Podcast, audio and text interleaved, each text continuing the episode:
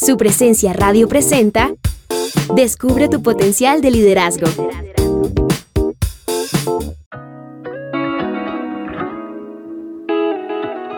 Hoy quiero seguir hablando sobre ganar la batalla en tu interior, y lo haremos en compañía de la doctora Liz Millán, quien a través de su práctica como consejera ha ayudado alrededor de 10.000 pacientes con depresión, trastornos de ansiedad y problemas de abuso.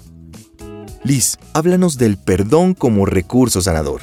¿Cuáles son sus beneficios terapéuticos? El perdón es maravilloso, por eso toda persona que nos está escuchando, que puede identificar que hay un dolor emocional que todavía le está molestando, algo que le hicieron y que sabe que todavía no ha podido dar un cierre emocional y espiritual a esa experiencia, te invitamos con todo nuestro amor a que trabajes el perdón. El perdón es una decisión. El perdón es algo que tenemos que hacer por nosotros mismos, nadie lo va a hacer por nosotros. De hecho, el perdón no tiene ni que estar relacionado directamente con que la persona que nos dañó nos venga a pedir perdón. La mayoría de las personas que nos han lastimado todavía ni se han dado cuenta, en el sentido de que no necesariamente tienen la conciencia del daño que nos han hecho pero sí nosotros lo debemos hacer porque para ser felices, tener una vida en paz y ser libres es inminente que perdonemos. La palabra perdón es una palabra compuesta, perdón. Don es un regalo y per es un superlativo.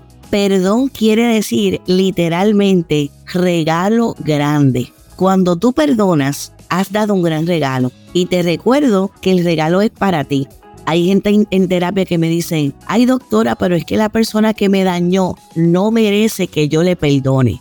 Y yo le digo, pero tú sí, tú sí mereces perdonar para vivir una vida victoriosa y no seguir atrapada en el pasado ni en el dolor. Ahora cuéntanos qué no es el perdón.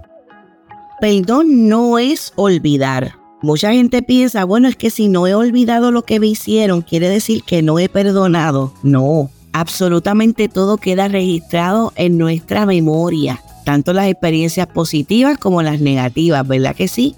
Así que perdonar no es olvidar, pero sí perdonar es que cuando la memoria se te active, ya no te duela. El perdón no es aprobar, aprobar una conducta negativa en otros puede generar que esa conducta se siga repitiendo. Para que las personas logren cambiar lo que no está bien, necesitan ver las consecuencias de sus actos. Y si tú perdonas pero sigues aprobando esa conducta que te dañó de la otra persona, pues puede ser que se siga el, el círculo, va a continuar el círculo. El perdón no es justificar la gran mayoría de las personas que lastiman es porque tienen un bagaje donde ellas también han sido lastimadas, pero no podemos entrar continuamente en una dinámica de estar justificando a las personas que fallan. El perdón no es restablecer relaciones. Yo puedo decidir perdonar a una persona y determinar que me conviene sacar esa persona de mi vida. Yo tengo que perdonar pero también dejar ir. Si te gustó el contenido de este mensaje, descubre más en el podcast Descubre tu potencial de liderazgo de su presencia radio.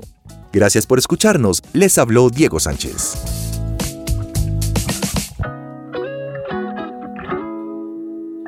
Compra los libros de Liz Millán en coffeeandjesus.com.